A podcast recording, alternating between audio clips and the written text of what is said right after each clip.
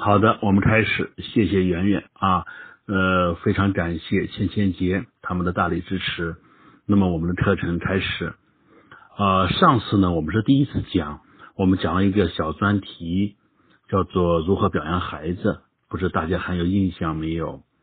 那么从这一期开始呢，我们要讲一个系列，这个这个系列叫什么呢？就叫做心理营养。奠定孩子一生身心健康的基础。那么，心理营养这个题目，可能大家呢第一次听说，或者这个名词大家第一次听说，我要先解释一下啊。我们知道，一个孩子从出生到长大，一点一点，他是需要心理生理营养的。从母乳开始，然后慢慢的奶粉，慢慢的加入辅食，然后一点一点的。吃这种蛋白质啊、肉类啊、蔬菜呀、碳水化合物呀等等等等的，一点一点长大。那么，如果一个孩子缺乏了生理营养，就是在小的时候没有给足生理营养，比如说妈妈奶水不足啊，或者到了后来辅食不够啊，或者说辅食搭配的不均衡，那么孩子会出现一些生理上的一些症状。我们俗称叫营养不良，那么孩子可能长大了以后，或者一些运动方面啊，或者其他方面，会有一点点的情况出现。我们知道，生理营养的不足会影响孩子的生理发展。同样，人呢也是需要心理营养的。那么，如果心理营养发展的好，那么这个孩子。长大以后，他的身心发展就会健康。那么他在各个年龄段也会碰到烦心事儿，也会碰到困惑、挫折，但是他的心理素质能帮着他顺利的跨过这个坎儿。同样，如果说一个孩子在小的时候心理营养发展的不够好，或者说不够均衡，那么他长大以后，在不同的年龄阶段。碰到不同的问题，都会引起一些困惑。举个例子，比如说一个孩子有一个心理营养的叫安全感啊，一个孩子的安全感如果发育的不好，发展的不好，或者妈妈滋养的不够，那么他长大以后，可能到了五六岁，表现的是晚上一个人不敢睡觉；到了七八岁，可能表现的就是到了学校受同学们的欺负。那么可能到了青春期，表现的是不知道如何和权威老师打交道。那么可能到了恋爱的时候，到了工作等等等等的，他在不同的年龄阶段，他安全感不足的问题都会表现出来。这呢，就是我们要讲的心理营养。我们知道，孩子的生理营养要是给足了的话，那么他到了不同的年龄阶段。自然的就能发展出和这个年龄阶段相符合的身体技能，比如说四个月该抬头就抬头，该翻身就翻身，该站就站，该爬就爬，该跑就跑。这是因为之前的生理营养给足了，所以后来到了不同的年龄阶段，他都能做出和本年龄阶段相符的生理技能来。同样也是。如果一个孩子，我们在六岁以前心理营养要是给足了，那么这个孩子长大以后，他在不同的年龄阶段也能做出符合他年龄阶段的心理素质表现。所以，我们并不是说孩子到了什么阶段才训练孩子做什么样的事情，具备什么样的心理素质的。不是说小学才要锻炼他独立，初中才要锻炼他勇敢，上了大学才要锻炼他如何和室友打交道。不是的，只要之前的心理营养给足了，那么他到了不同的年龄阶段，自然就会做出相应的事情来。所以，心理营养对一个人一生的发展真的是非常的重要的。我们看。如果小的时候生理营养给的不足，长大以后呢，他可能有两种情况，一种就是拼命的要，一种就是反向形成，叫做不感兴趣。我们看第一种，如果小的时候生理营养不足，长大就会拼命的要。我们举个例子，比如说我们知道中国有个喜剧小品大师叫赵本山啊，赵本山呢小的时候非常的穷，可能家里吃不饱。后来长大以后，我们知道他非常非常的富有，但是呢，记者采访的时候，嗯，他也经常自嘲的说他现在一个毛病老是改不了，什么毛病呢？就是他只要吃饭啊，不管多么高级的饭，他前十分钟还比较的矜持，到了十分钟以后，他就顾不上了啊，就速度特别快啊，嗯，所以说徒弟们经常笑话他，说他吃饭的时候经常掉饭粒儿。就是说，只要吃饭，衣服上沾的哪儿都是啊。莫言在他的那个诺贝尔的答谢词里头，诺贝尔奖的答谢词里头也提到了自己这一点：饥饿带给他一生的影响。他也是吃东西的时候有点像抢的感觉。这就因为小的时候生理营养不够造成的第一种情况，拼命的要。第二种情况呢，就是恰恰相反。这在心理学上呢，叫做反向形成，就是说反而对他就不感兴趣了。比如说，我知道像有些地区因为比较穷困，小的时候基本上没吃过肉，那么长大以后，虽然到了现在了，他们对肉也不感兴趣啊，他们一看见肉就觉得吃不下去。这也是另外一种情况，这是生理上的两种情况。同样，在我们心理营养上也是这个样子的。所以说，在零到六岁之前，孩子的心理营养没有满足，那么他长大以后呢，也会出现两种情况。第一种情况就是寻寻觅觅啊，一辈子都要找到能满足他心理营养的那个重要他人。对他来说，那个心理营养的缺失就像一个黑洞一样，甚至永远填都填不满。我再举个例子，刚才我们讲了，我们其中需要的一个心理营养是安全感啊。那么我的一个同事就是，他很小的时候，因为爸爸妈妈的婚姻问题，他经常处在爸爸妈妈的吵架争打之中，所以他从小就极度的恐惧，缺乏安全感。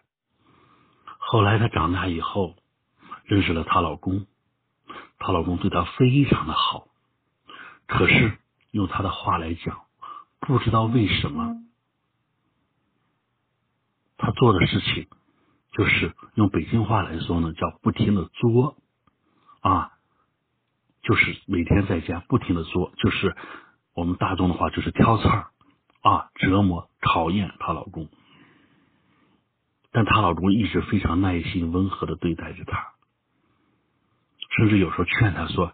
行了，今天已经做的够多了，先睡觉吧，明天起来再做。可他就是这样，控制不住自己的情绪。这个情况整整持续了七年，他才感觉到他心理上的那个黑洞一点一点的被填满了。结婚七年以后，他才做了一个决定，他想为他的老公生一个孩子。似乎他现在觉得可以了。所以我们看。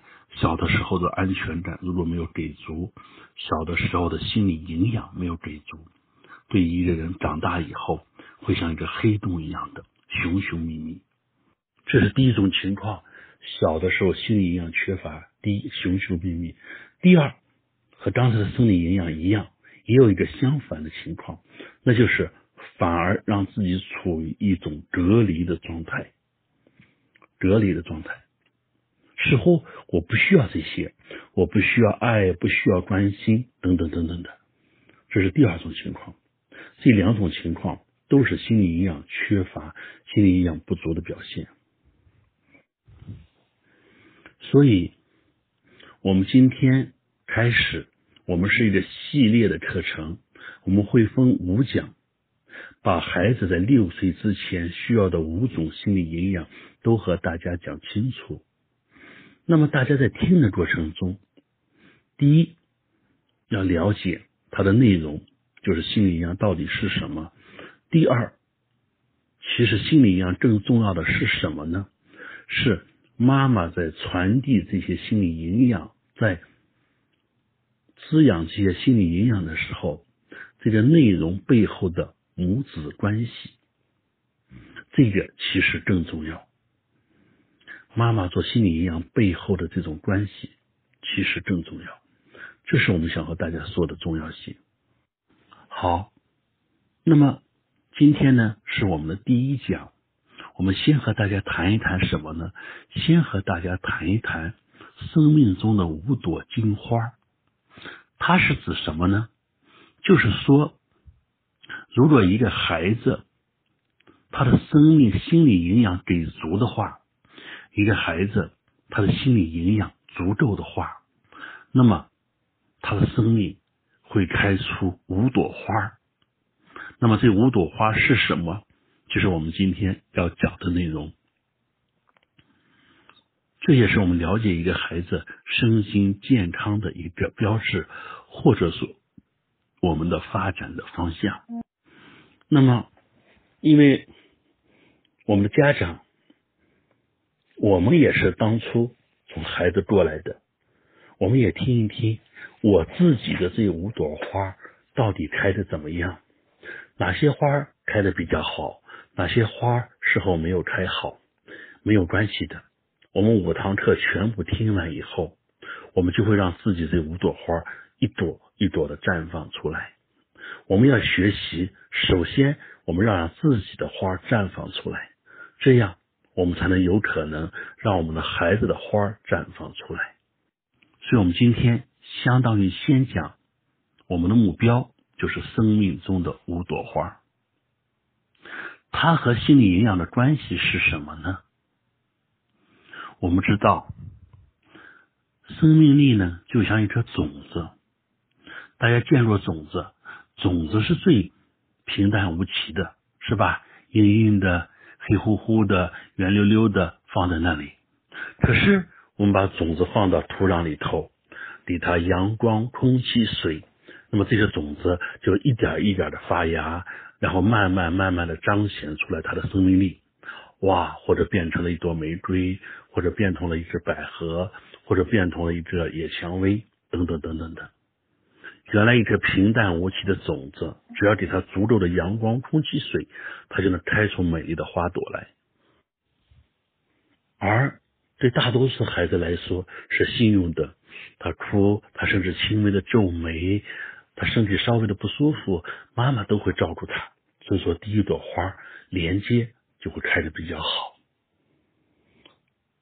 那么，每当孩子哭的时候，妈妈就会抱他，妈妈就会慈爱的看着他，妈妈就会和他逗他开心。虽然这些孩子不会说话，没有语言功能发展出来，但是他就会知道。嗯，这个人是爱我的，我是值得被爱的。原来爱的感觉是这么美好，所以说生命中的第二朵花，爱与被爱也就绽放出来了。为了开出这五朵花，我们要做哪些工作？也就是说，我们如何给种子增加阳光、空气、水，及如何做心理营养？心理营养做足了，这五朵花就开出来了。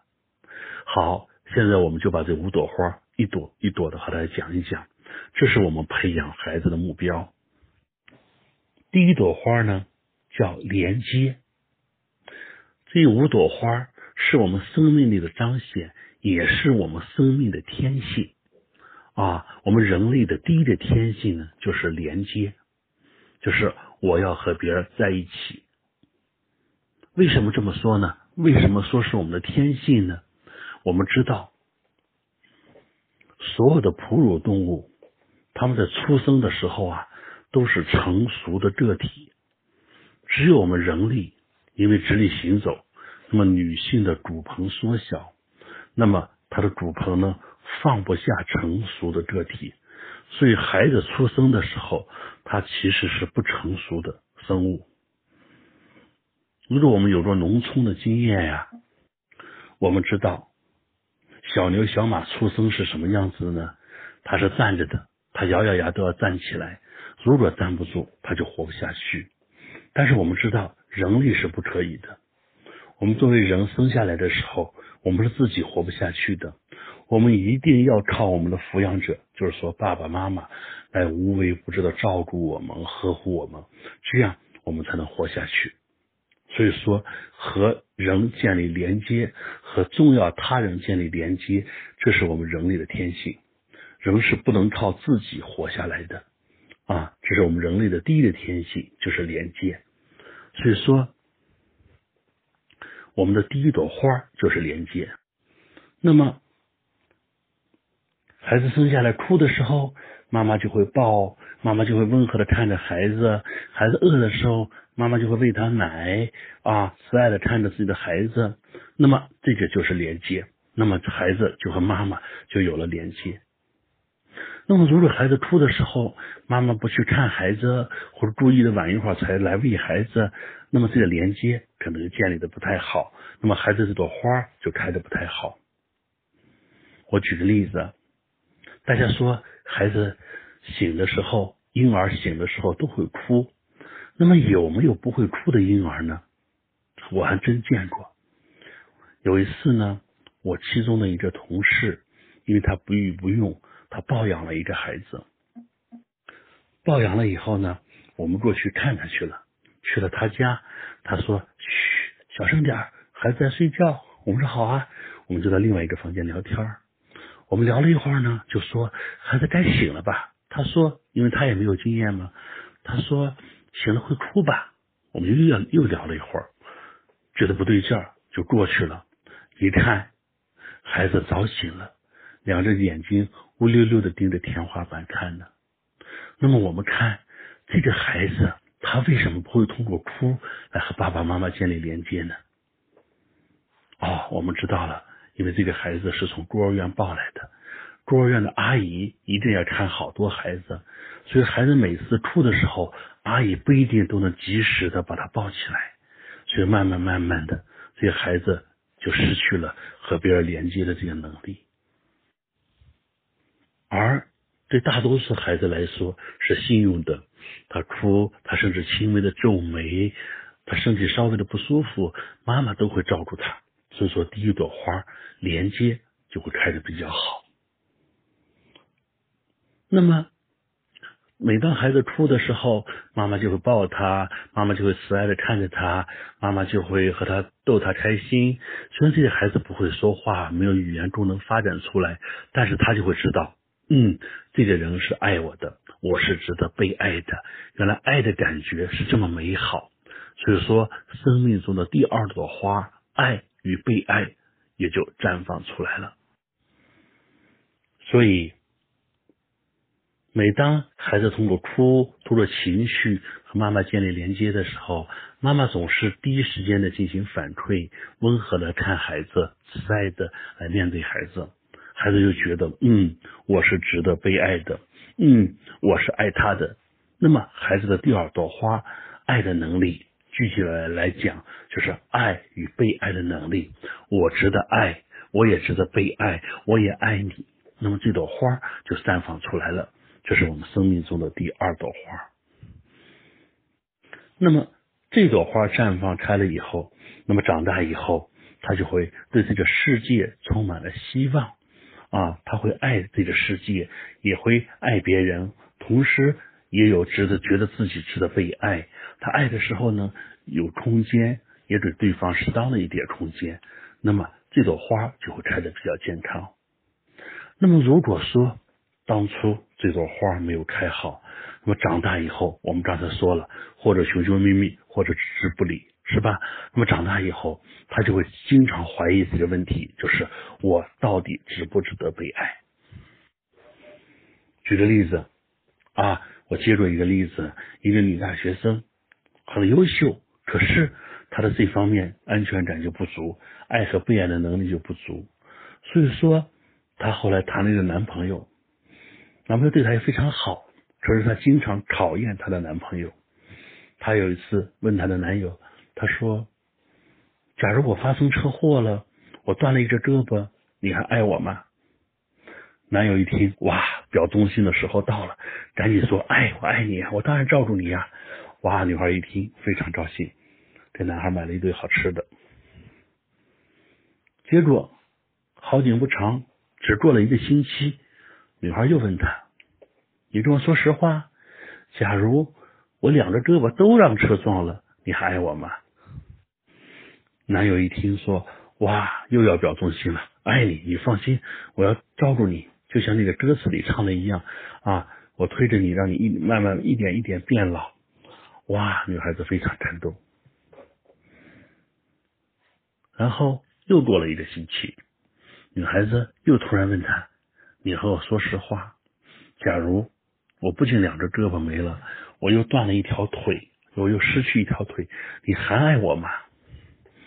嗯，这个问题问的有点头疼，男孩子心里就有一点不爽，但是知道女孩子是这个脾气，哎，让让她吧，就跟他说：“我爱你，当然爱你，请你放心吧，我最爱你了。”女孩说：“真的吗？真的，哇，非常的高兴。”然后又过一星期，女孩又开始找事儿了。这男孩说：“你郑重的告诉我，假如我最后那条腿也没了，你还爱我吗？”哇，这下这个男孩真的爆了！一想，这个人也没胳膊也没腿，那不剩肉球了吗？啊，男孩就开了一个玩笑说：“那我就抱着你，把你扔到垃圾堆里去。”哇，女孩一下就疯狂了，说：“原来我今天才知道，你对我的爱都是假的，你就是在骗我的啊！你离我远远的。”哇，你看，很好的一个感情，就因为这个女孩不断的追问，不断的最后分手了。分手以后，这女孩子也觉得自己有点不对劲儿，后来跑到学校来做咨询啊，她还谈到为什么我就不能相信别人是爱我的呢？我们看，这是我们讲的第二个能力——爱和被爱。那么，如果这个孩子这朵花开的非常好，他觉得。哇，妈妈是爱我的，爸爸是爱我的，我是爱他们的。哎，他内心充满了幸福，所以说他从来不用担心我这顿奶吃了啊，下顿奶会不会有啊？因为妈妈总是及时的反馈，所以说他知道我只要一饿的时候，奶立刻就到了。所以他如果说一个孩子这次吃的饱饱的，下次哭了三分钟，妈妈才来；又下次哭了一分钟，妈妈才来；又下次哭了五分钟，妈妈才来。这孩子就时刻担心我到底什么时候能吃上这个奶，那么他这个能力就发展不足。可是如果这个时候妈妈总是恒定的、稳定的过来，孩子根本不担好。那么对幼儿来说，安全感就是来自稳定感啊，因为他相信妈妈对我的爱是不会离开的。比如说，孩子开始慢慢学习走路，我们常见的情况是什么呢？哎，只要妈妈在他的视线范围之内，他就不紧张。那么如果妈妈到了另外一个房间去拿东西了，妈妈脱离了他的视线范围。视线范围之内，哎，他就紧张，就停下来，甚至跑到那个房间，看着妈妈干什么。孩子的安全感是这么一点一点的建立起来的，啊，一点一点的建立起来的。慢慢慢慢的，孩子提到小区玩，慢慢慢慢的，孩子可以去上幼儿园，啊，是说不断的，孩子克服他的分离焦虑，不断的建立起他的安全感。那么，长大以后，安全感表现是什么呢？安全感有两个方面：第一，对自己的安全感；和二，对他人的安全感。那么，对自己的安全感就表现在什么？表现在相信自己、信任自己啊。所以，安全感最大的一个体现就是你信不信任自己，你相不相信自己。那么。它是怎么来的呢？我们刚才讲过了啊，安全感呢，小的时候爸爸妈妈关系非常好，爸爸妈妈从来不吵架，能带给孩子很大的稳定感。但是我们知道吗？小的时候孩子心理特征是什么呢？他是一种原始自恋状态。如果爸爸妈妈老吵架，小孩会怎么认为呢？小孩认为是我做的不够好，所以他们才吵架的。同样，如果爸爸妈妈关系好，他会觉得嗯是我好，他们才好的，这是叫做原始自恋。所以对他来说，对孩子来说，首先从自己的角度考虑，所以说安全感第一，对自己的安全感就是相信自己，信任自己。那么慢慢慢慢就发展出来对他人的安全感，那就是相信别人，信任别人啊。那么我们知道，一个安全安全感不足的人，他到了一个陌生的场合，比如说参加一个会议。哎，他第一反应大家知道是什么呢？第一反应就是不相信别人啊，他表现的是，哎呀，一到了一个陌生场合，他觉得退缩呀，他觉得不安，背后的意思是啊，他其实是先对别人抱有敌意的啊，他觉得别人对自己不友好，所以才不安全的。所以说，安全感表现在对他人的问题上，就是信任他人。好，这是我们讲的第三个心理营养，第四第三朵花啊，第三朵花安全感。那么一个孩子刚才讲了，那么他内心有足够大的安全感的时候，他就敢于慢慢慢慢离开妈妈的视线，到另外一个房间玩，然后慢慢慢慢出去到小区和别的小朋友玩，那么。慢慢慢慢的开始上学，上幼儿园，上学就离开家乡到外地求学，等等等等等。那么，其实他的第四朵花就开放了，叫独立自主。独立自主就是说，当孩子内心有了足够的安全感的时候。那么他能对抗他的分离焦虑，他一点一点的让自己变得独立起来，一点一点的开始独立的做一些事情，那么这朵花就一点一点的绽放了。那么这朵花的绽放，其实来自于孩子，也来自于母亲。那么做母亲的要学习放手，在孩子该独立的时候，就要让自己的孩子一点一点的独立。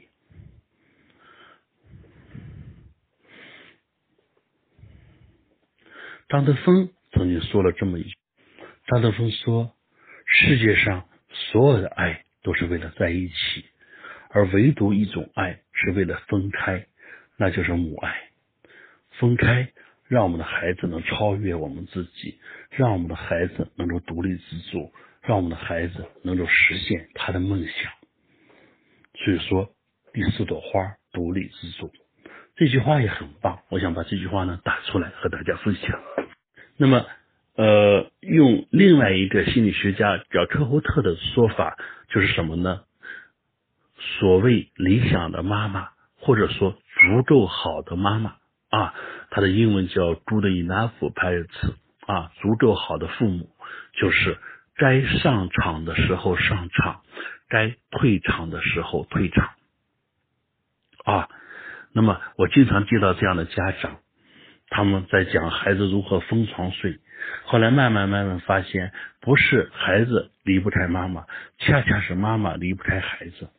所以我们要学习，所以我们要学习，让我们的孩子的第四朵花独立自主开放出来。那么这朵花绽放的表现，小的时候就是独立的，能做一些自己的事情。美国呢曾经做了一个调查研究，跟踪二十五年，他们发现孩子从小时候开始做家务和不做家务有完全不同的区别。他们这个试验呢是怎么做的呢？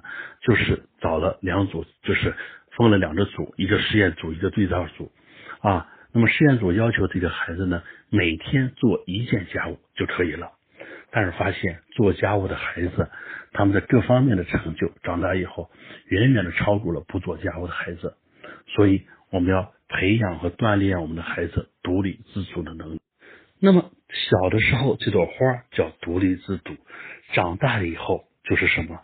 就是一个人敢于有理想，敢于有梦想，敢于为了理想梦想去实现他的勇气和能力，就是独立与梦想。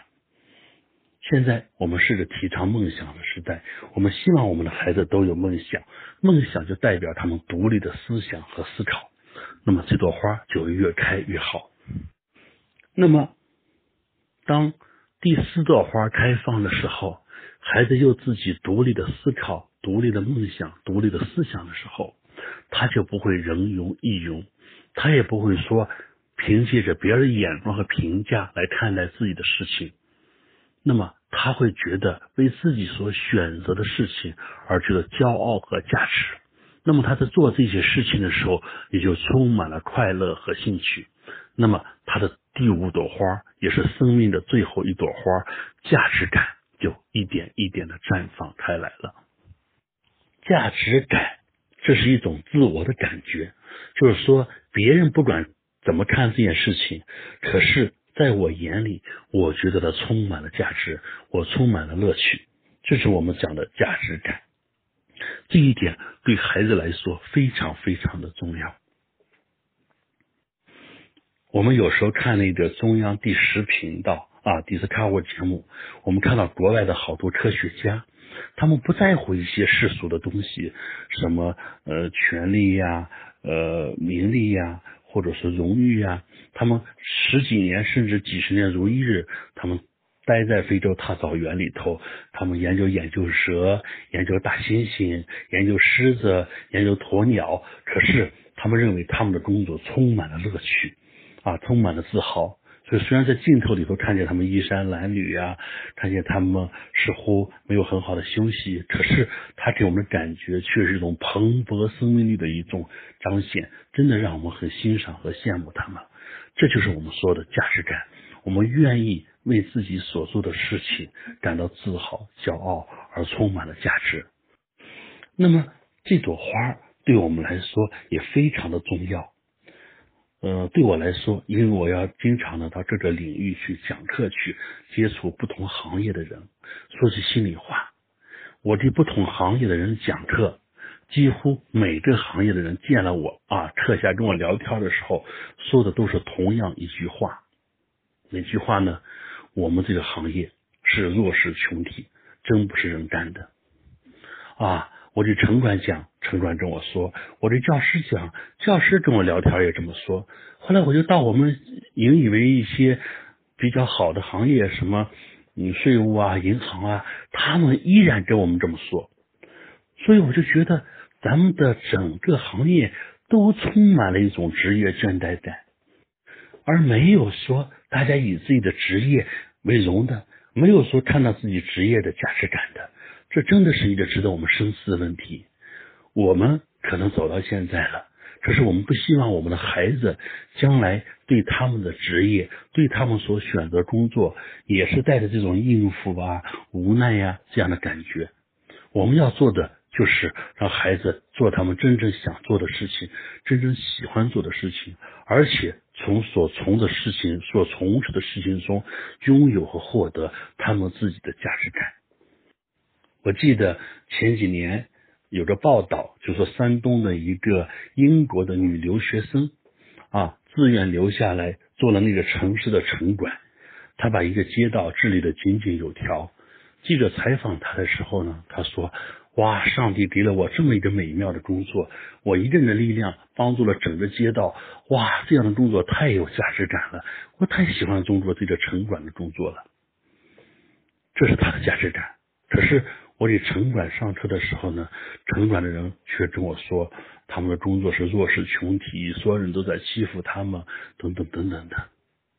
所以我们看到了两种文化的碰撞，这样也让我思考如何在学校的教育中，啊，实话实说，我们以前的教育是饭碗教育，那么现在我就想，如何把饭碗教育变成梦想教育？好，那么。价值感就是我们的第五朵花。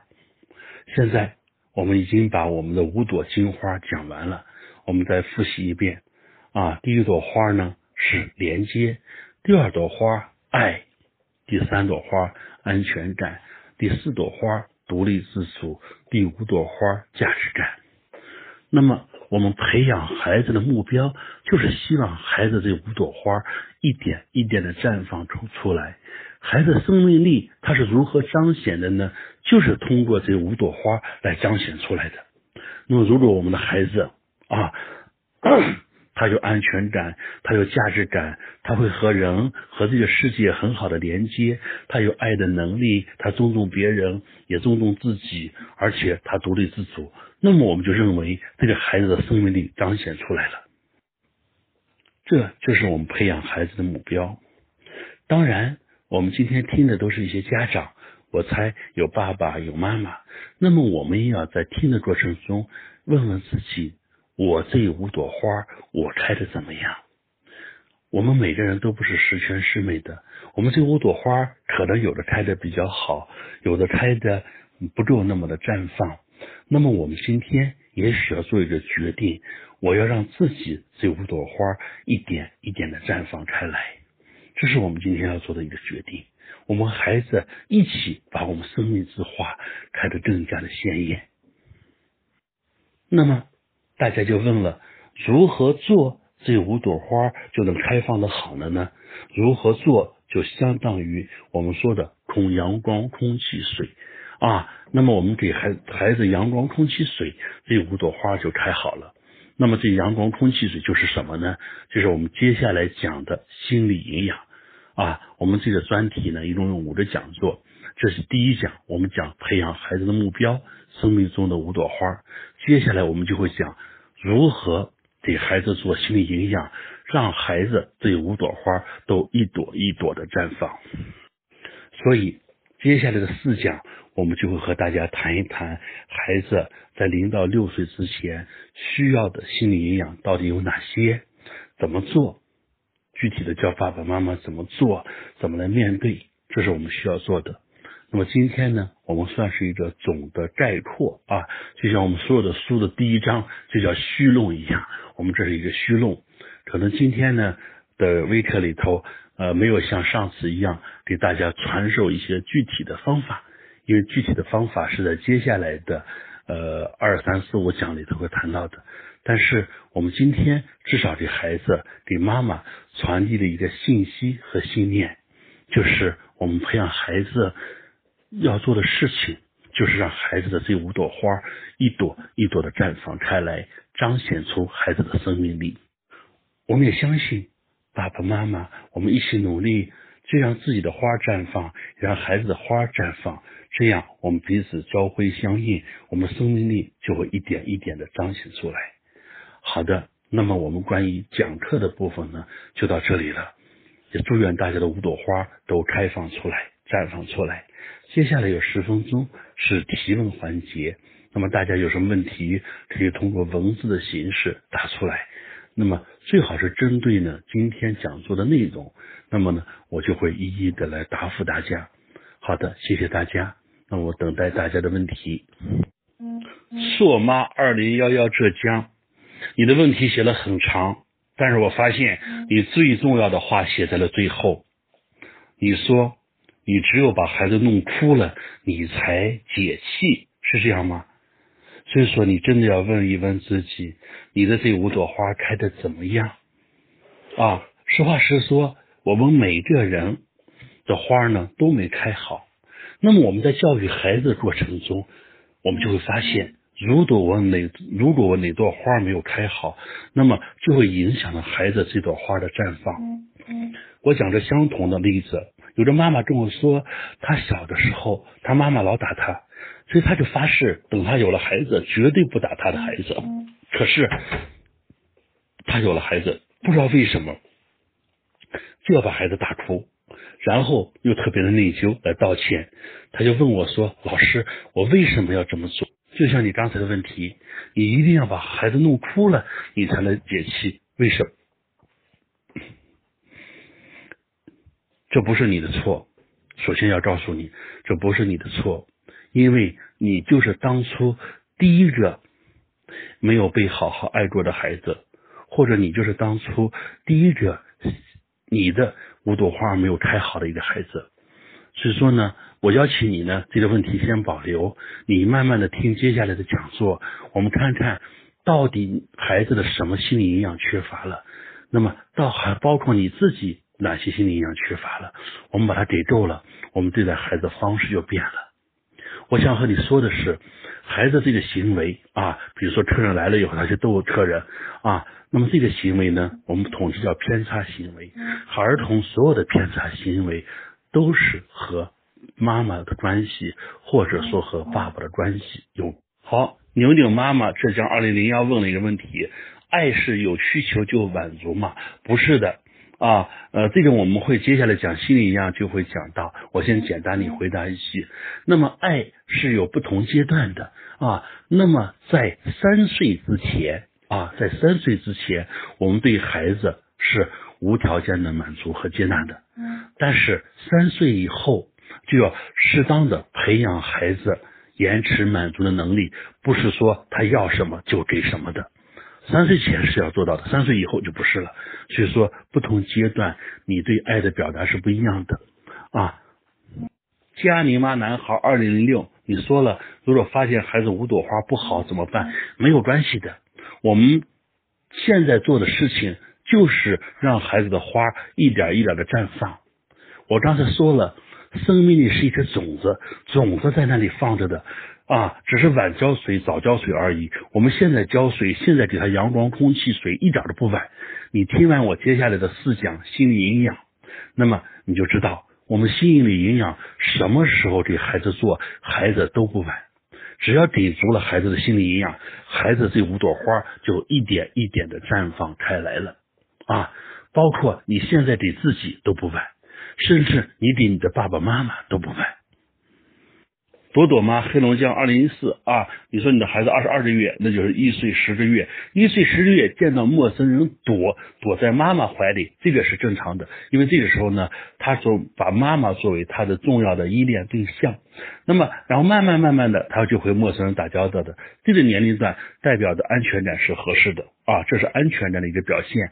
我们接下来在讲心理营养的时候会讲到安全感。呃，好几个妈妈都问到了安全感的问题，呃，不急，我请大家放心，咱们接下来呢要讲心理营养。那么心理营养呢有这么几个，我提前说一下，第一个是无条件的接纳，第二是生命中的 number one，第三个就是安全感。那么在安全感里头呢，到那一讲的时候，我会详细的讲解安全感是怎么造成的，爸爸妈妈的哪些做法会影响安全感，孩子哪些表现属于安全感不足，到时候我都会细细讲的。所有提问安全感的妈妈呢，请大家不着急啊，慢慢等待。那么豆花问了一个问题，孩子闲的时候就会咬嘴唇，那么具体是闲的时候他咬嘴唇呢，还是说孩子？在分离的时候或者紧张的时候咬嘴唇呢，这个是不一样的。你要再仔细的想一想，告诉我，如果是闲的时候咬嘴唇，可能和孩子当初断奶呀有点突然有关系啊。你们当初断奶的方式可能有点关系。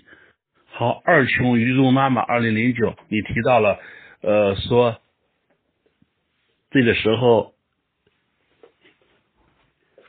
呃，孩子对妈妈的呃身体感兴趣，那你这个时候可以大，这个时候是可以的，大大方方的让孩子看到呀。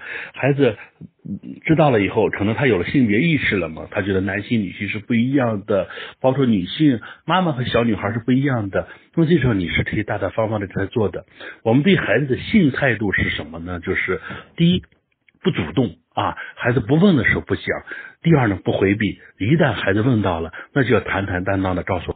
唐和儿穷有提问：程程妈妈 B 一，你调了孩子现在一周岁，那么要怎么样哈？那么接下来我们在心理营养会讲到，一岁之前的孩子呢，需要有呃两个心理营养，到时候呢，希望你仔细的来听啊。一个是无条件的接纳，第二个是生命中的 Number One 啊，尤其是第二个，希望你到时候听一下。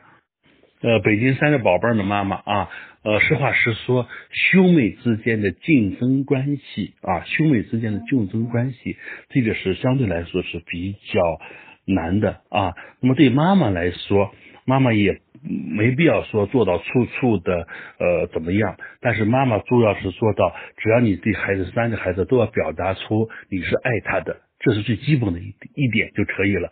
我今天只能回答你最基本的这一点啊。你像三个孩子要表达出你都是爱他们的，这个对孩子非常的重要啊。姐姐就是用这个方式来考验你。姚妈妈啊，内蒙的这个姚妈妈，你提到这个问题，就是我们今天讲到的孩子独立自主的这种能力没有发展出来。但是今天我想告诉你的是什么？独立自主是孩子的天性啊，是生命中的五朵花的一朵。孩子的天性是要独立自主的。所以说，首先要请你放心，孩子现在这个样子，并不是说他缺乏这种独立自主能力，他就是这样子的，是我们造成的。只要我们给孩子重新树立规则，重新给他一些方式，那么他是一点一点能变好的，请你放心。嗯，浙江果果妈妈二零一二，你说你的五朵花都没开好，首先我是不相信的啊啊！你能结婚，你能有自己的孩子，而且孩子带到现在三周岁了，带的都不错，本身就说明了至少有一点爱。第二点，独立自主，这两朵花你是开的比较好的，对不对呀？所以说，可能你对自己要求太严格了吧？啊，所以说，嗯，我觉得你这两朵花至少开的不错，所以我相信你的其他花也在开，可能没有达到你的要求。嗯，呃，三情的按照两岁三个月，你的孩子在吃大拇指，那么这个和孩子当初断奶的方式有关系。当初给孩子断奶的时候呀，你们的一些方式可能有关系。我不知道你们当初是怎么断奶的。那么现在来看的话呢，呃，孩子在吃，呃，两岁两岁三个月，应该是让他一点一点的，呃，孩子是有的时候是吃一个阶段的，但是这个时候来看呢是不应该吃了。所以说我们是要用一些良性忽视的办法来面对他。就是每当孩子在吃的时候呢，你就通过讲故事呀，别的方式来引起他的注意力。三穷丫丫妈妈啊，你这个不是连接的不好啊，这个不是连接的不好，因为你说他自己玩，但是他见到你要抱，这就说明是连接的好的。所以说他只要抱的时候，你一定要表现出就是你的表情要带着那种啊对孩子喜爱呀、接无条件的接纳呀、抱然后和他说话呀等等等等的啊，那么让孩子有更好的连接。悠悠妈妈山东二零一四孩子。我和你讲哈，孩子在八岁以前，并不知道一件事情错还是不错，孩子没有自己的逻辑思维能力，他的大脑神经还没有发展到这个地步。那么，还你以为做错了，为什么他哭呢？是你的表情。啊，当你说的时候，可能你的表情变得有点严肃啊，或怎么怎么怎样，那么引起了孩子的安全感不足，他以为妈妈怎么怎么样。那么其实这个反映出来，孩子的安全感可能是有一点点不足的。所以我就想问一个问题，就是呃，因为安全感，我们呃豆豆妈天津啊，刚才我们讲课的时候，你有没有听到我说了说，如果某个花开不好，它有两种表现，或者过度，或者说嗯相反啊，比如说连接要是开不开不好的话，它会过度的与人连接或者不连接。你谈到你孩子这个问题呢，我看就是有一点点的刚才讲的和别人不愿意连接啊，那么这个是什么原因呢？我是想问问，就是。嗯，你和孩子的连接，或者说爸爸和孩子连接，有没有一种类似的情况啊？我想先了解一下。